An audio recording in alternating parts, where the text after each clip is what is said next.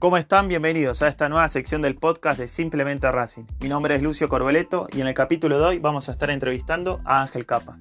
Le vamos a preguntar al ex entrenador acerca de su mirada sobre la llegada del VAR al fútbol local. Vamos a estar hablando del equipo del 98, cómo fue ese equipo que estuvo muy cerca de consagrarse campeón.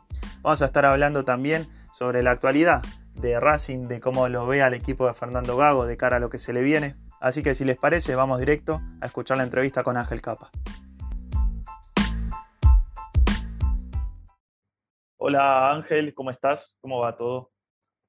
¿Qué tal? Muy bien, muy bien, aquí estamos, eh, esperando que termine realmente la pandemia, porque la dieron por terminada, pero el virus no se enteró y sigue ahí presente. Vos estás allá en España encima, eh, ¿está complicado allá? ¿Cómo está el tema? Sí, siguen los contagios. Acá han parado de, informar sobre ese tema. Mm. pero sin embargo hay, hay científicos que, hablan de que hay que tener prudencia, pero al parecer los empresarios son los que más saben de, este tema. Y entonces se terminaron las informaciones.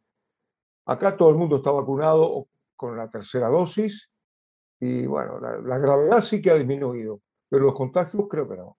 El fútbol es un negocio y la salud también, podemos decir ahí, Ángel.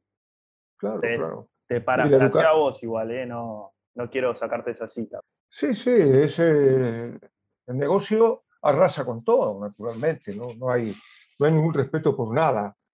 También convierten en, una mercancía, convierten en, un, en, una compra y venta todo, todo, nuestros sentimientos, la salud, la educación, las empresas públicas que, que están acá, por lo menos en España, están privatizadas, no, no tendrían por qué estarlo, la energía, cosas para, para que son necesarias para vivir.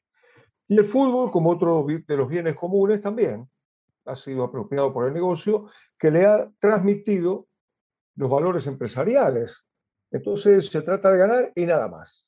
El, juego ha, dejado de tener valor y el que pierde es un idiota, así haya jugado mejor. Porque lo único que vale, lo único que se valora, que se respeta, es el triunfo.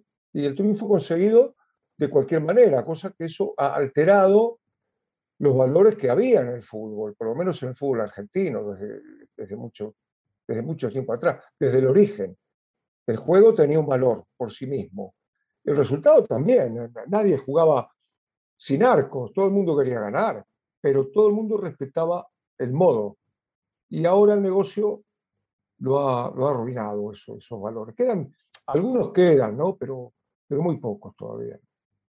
Te pregunto, Ángel, ¿qué opinás de la llegada del VAR? Ahí yo pude ver un par de notas donde decís que estás completamente en contra del uso ¿no? del VAR.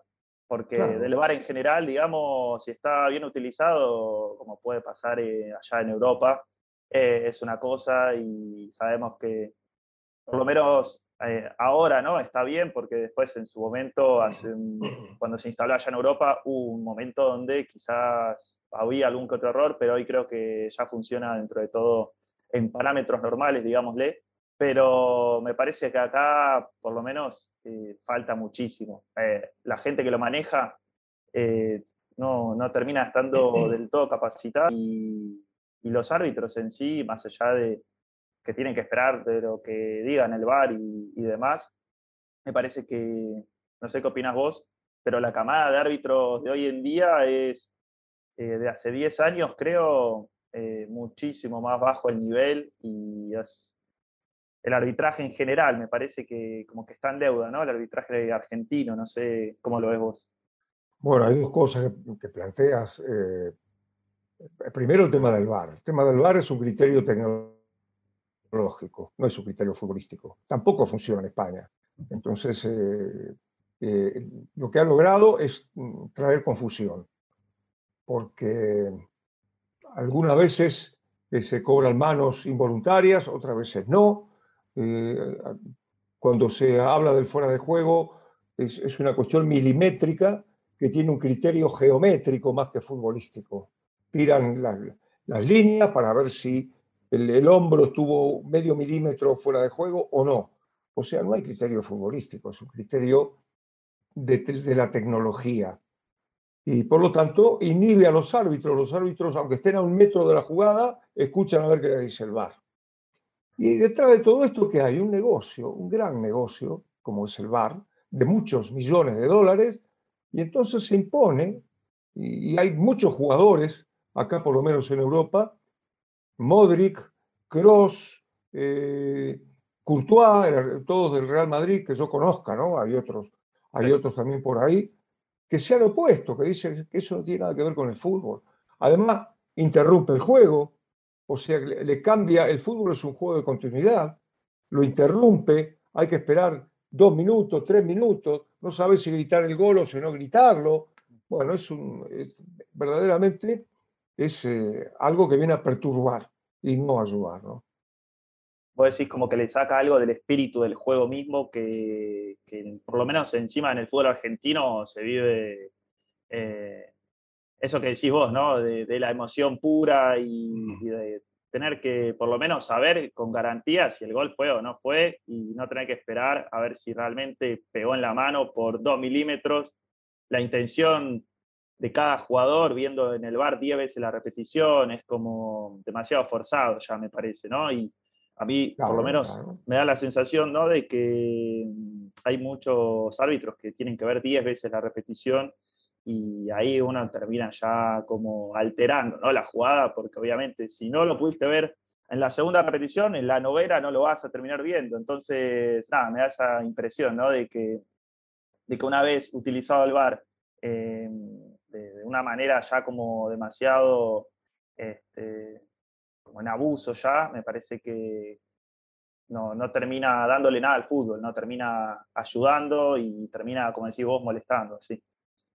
Sí, claro. Además, la sensación que tenemos, la visión que tenemos de, las cámaras es según dónde enfoque la cámara. Mm. Una cámara que enfoca de acá parece que no es FAO. Una cámara que enfoca de acá se ve clara una patada. Si la enfoca de este lado, no es tan clara. Tal cual. Entonces, entonces eso no, no, tiene sentido. Además está el árbitro. El VAR también ha cometido errores. Muchos errores han cometido. Eh, de los mismos errores que puede cometer un árbitro. Y, bueno, entonces no tiene sentido. La tecnología en general no tiene sentido en el fútbol, pero en absoluto. ¿eh? Eso yo lo he analizado, hablado con muchísima gente y no tiene, nada, no tiene nada que ver. los datos que te aportan no sirven para nada. Eso te iba a decir. ¿No estás a favor de todos los datos que puede llegar a brindarle? Por ejemplo, hay muchísimos técnicos hoy en día que usan todos los datos que registra, por ejemplo, los kilómetros que recorre un jugador, o cuántas veces pateó al arco, cuántas veces tuvo la pelota. Todo eso para vos es algo que, por lo menos desde tu punto de vista no le das importancia o, crees que algo puede llegar a ayudarle al técnico o al jugador, ¿no? No, no es que no le dé importancia, es que no tiene importancia. Por ejemplo, te dicen, el número 5 acertó, vamos a suponer, ¿no? Acertó 12 pases y falló 4. Pero lo que no me dice es la calidad del pase, que es lo esencial.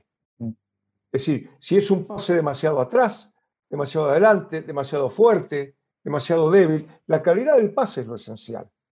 Y además no me dice por qué falló los cuatro, las cuatro pelotas que, que falló. Mm. Porque puede ser que no, que no tuvo opciones de pase. ¿Y por qué acertó? Porque tuvo, a lo mejor acertó en jugadas donde le da la pelota a un tipo que tiene a un metro al lado. Y eso cuenta como un pase acertado. Es decir, ninguna. ¿Cuántos kilómetros recorrió un jugador de fútbol? ¿Para dónde lo recorrió? ¿Para adelante, para atrás, atrás de la pelota, hacia un costado, a favor del juego? No me lo dice. O sea, no me dice lo esencial. Me dan datos que son curiosidades, pero que no hacen a, la visión mía que yo tengo que tener desde el, desde el punto de vista futbolístico. Ahora, acá en Europa por lo menos, es habitual que haya 10 tipos con computadoras y te dicen, tenemos el informe de 516 jugadores. Entonces, todos los datos, pero eso, eso no puede reemplazar jamás a que vos vayas a la cancha y lo veas 10 partidos seguidos a ese jugador. No, no, eso sin duda, eso sin duda. Entonces, no tiene sentido, lo hacen. Yo he discutido, ya te digo, he hablado con mucha gente, no es que algo se me ocurre a mí. He hablado con entrenadores amigos, con entrenadores que, no, apenas conozco, con jugadores de fútbol, con árbitros, con un montón de gente.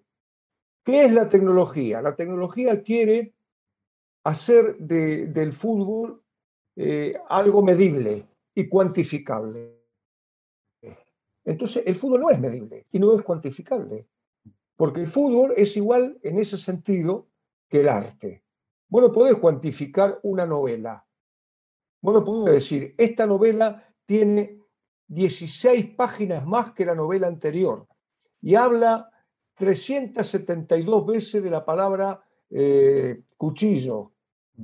¿Y eso qué quiere decir? Ah, no sé. ¿Esta es la realidad? Entonces la tecnología no aporta nada que sea valioso, pero nada.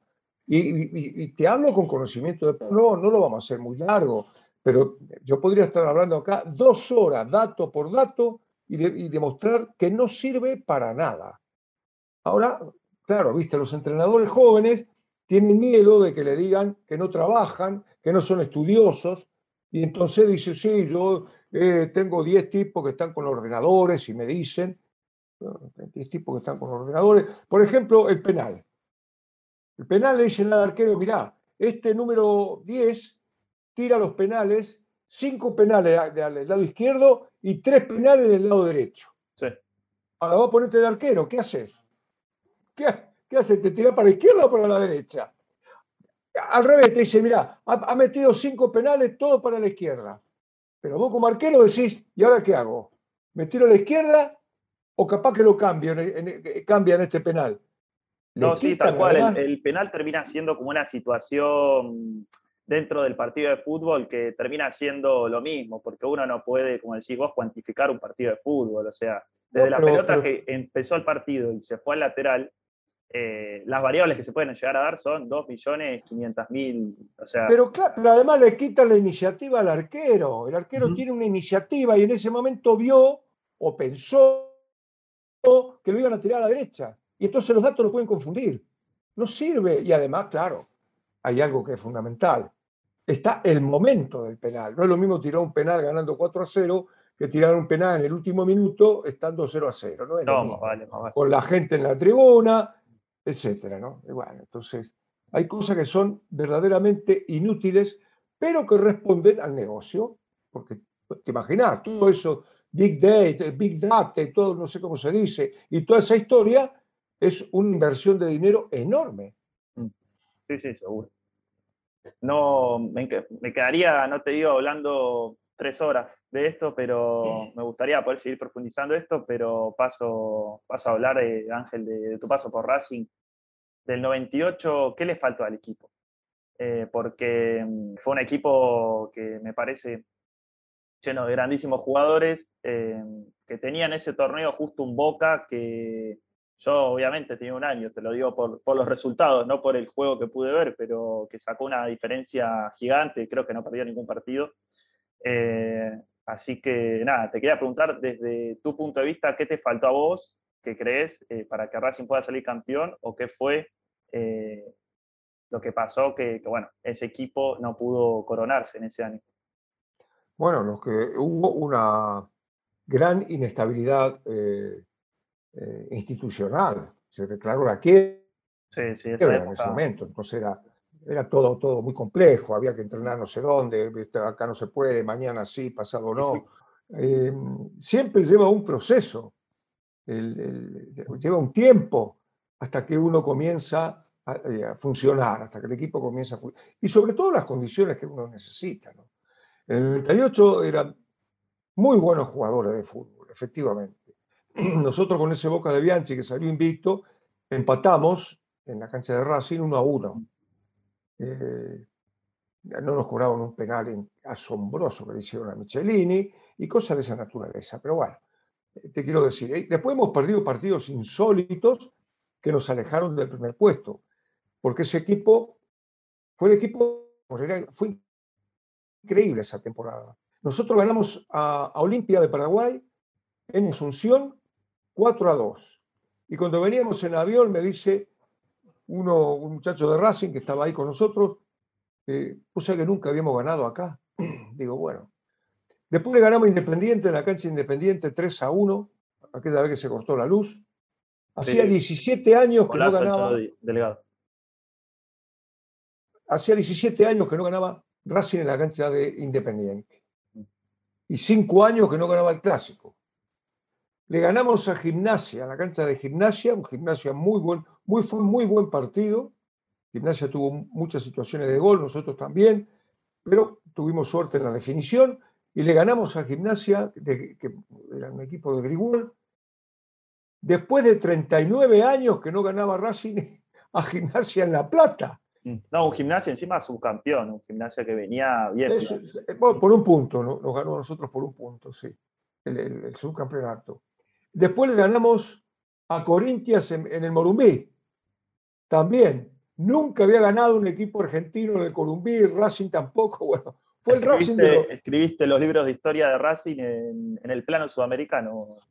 En parte, fíjate vos, Sí, y, también en, el plano local, porque ganara, hacía 39 años que no le ganaba a Racing a Gimnasia, yo no lo podía creer, digo, pero ¿cómo es posible que en 39 años no le haya ganado nunca? Bueno, cosas que pasan, ¿no? Son datos que, solo suceden en Racing a veces. Eso es. Y, pero jugaba bien, y perdimos partidos increíbles, que, qué sé yo, con Belgrano en Córdoba, eh, con Rosario Central en cancha de Racing, que era un show los primeros minutos. Ganábamos 2 a 0, la gente cantaba feliz de la vida. Es que me acuerdo, era, un, era un muy buen equipo de, grandes jugadores que se destacaban. Cachete Morales, estaba Chanchi Esteves, el Mago Capria. Muy buen equipo. Sí, sí, sí. La Torre, el Chelo Delgado. Delgado, Úbeda. Úbeda, sí, había muy, muy buenos jugadores. Pablito Michelini, que cumplió una función enorme. También estaba Tete Quirós, que jugó unos partidos y otra vez se rompió la rodilla, ya no pudo jugar más. En fin, era un equipo que jugaba muy bien y, del cual estoy eh, muy satisfecho. Eh, todavía me comunico con muchos jugadores de ese equipo. Con, el Mago Capria hablamos con mucha frecuencia. ¿Cómo lo ves, el Mago Capria? Hoy en. no, muy bien, es un, es un defensor del fútbol que sentimos todos, o la mayoría, eh, apostó por un entrenador que no tenía un currículum como para decir, bueno, apuesto acá con seguridad. La seguridad nunca existe, pero era un chico nuevo, un chico que recién empezaba, y apostó simplemente por la filosofía de fútbol que tenía, y le salió bien, y yo estoy muy, muy feliz por eso. ¿no? porque soy amigo de él. Al principio parecía que no, tan valió y ah, se pudo levantar y, afianzarse, que fue lo más importante, me parece, ¿no? Sí, afianzarse en el juego, mm, porque llegó a jugar muy bien. Yo vi el partido con Boca, mereció ganar ampliamente, dominó todo el partido, pero bueno, son cosas que ocurren a veces, ¿no? Pero, y después en el 2003 era otra característica, era otro equipo, tuvimos también la mala fortuna de empatar muchos partidos, muchos de los cuales íbamos ganando. Eh, perdimos poco, porque en realidad creo que perdimos tres partidos en, esa, en esa etapa. Ganamos poco también, ganamos cuatro, y todo el resto empatamos. Entonces fue eh, mucha mala leche, porque si de esos partidos que empatamos, diez partidos, algo así, hubiéramos ganado tres o cuatro más, pues eh, era una gran campaña también. Pero bueno, son cosas que también, eh, eh, por, la, por la prisa de decir, no tenés que, ganar ahora porque si no, chao, se termina. No hay, no, hay, no hay un año. Y bueno, entonces eso fue lo que ocurrió también. Pero también era un equipo que llegó a jugar bien y que tenía buenos, muy buenos jugadores también. Racing encima en ese momento eh, venía ya con con la mochila que se pudo sacar una buena vez del torneo del 2001. Entonces también era un poco eso de, bueno, ahora para qué estamos, ¿no? Este, supongo que a veces, no te digo que el empate sirve, pero por lo menos sumar puntos era importante y, bueno, este, en esa época Racing jugaba eh, Copa Libertadores, era también otra exigencia que tenía, ¿no? Seguramente, digo. Eh, sí, sí, pero, pero, pero estaba en, los comienzos eh, Milito, mm. Diego, eh, apareció, que no sé si lo hice debutar yo, había debutado, como es este chico que ahora está en Sarmiento. Elicha López. Licha López, exactamente. apareció él, que fue una aparición buenísima en, Racing. Y yo una vez le dije a Milito, si vos hubieras hecho todos los goles que hiciste después, nosotros éramos campeón de América, éramos con ese Racing. Porque bueno, en ese momento él empezaba, ha hecho, hizo muchos goles también, pero falló goles que después no fallaba, como es el, la evolución de los jugadores. ¿no? Te pregunto, Ángel, vos, en relación con Úbeda, me dijiste que tenés, hoy en día habla seguido. ¿Cómo fue para vos la, salida? Porque mm, más allá de que Racing lo apoyó y, creo que no le soltó la mano hasta, bueno, hubo un proceso que desde la dirigencia le habían prometido hasta fin de año, decidieron recortarlo y ya creo que fue en octubre que ahí dijeron, bueno, hasta acá llegó el ciclo Úbeda y para Úbeda obviamente no le, no le cayó para nada bien. ¿Qué, qué opinas de, cómo se dio eso? De no haber bancado, entre comillas, el proceso Úbeda hasta, bueno, lo que le habían prometido ¿no? en ese momento. Como ocurre casi siempre, es muy habitual eso de los dirigentes. hoy, en día hay más, hay más técnicos echados que partidos disputados en el torneo, ¿no? Básicamente. Así que, Primero te hablan de un, trabajo, que nosotros queremos un entrenador que trabaje, no sé para qué. Porque si al, décimo partido lo echan, ¿dónde está el trabajo? El trabajo se ve en un plazo medio o largo. sí, ahí estoy totalmente con vos, totalmente con vos. Claro, esto, si, no, no, si no es la casualidad, si no tiene que tener suerte. Cuando yo fui a Huracán en 2009, pues arrancamos más o menos, después ya no perdimos más, pero bueno, son cuestiones que pasan de vez en cuando. Porque si no, las cosas no son así. Eso salió de casualidad. Las cosas, cualquier cosa, no solamente un equipo de fútbol, cualquier empresa que vos te propongas, necesita un tiempo para ver si... Vémoslo a las elecciones, Caloni es un caso, me parece, sí, claro. claro de eso, ¿no? Por supuesto, sí. Todos los, todos los equipos se han ido forjando poco a poco, los grandes equipos salvo algunos que aparecen así de golpe, que ya te digo, Huracán del 2009, que bueno, eso es una casualidad. Con Huracán del 2009 nosotros en la pretemporada, me parece que ganamos un partido. Los demás perdíamos casi siempre. Pues jugábamos más o menos bien, pero perdíamos. Este, este chico Gago, cuando empieza en Aldo Civi, en realidad no le fue bien en resultados.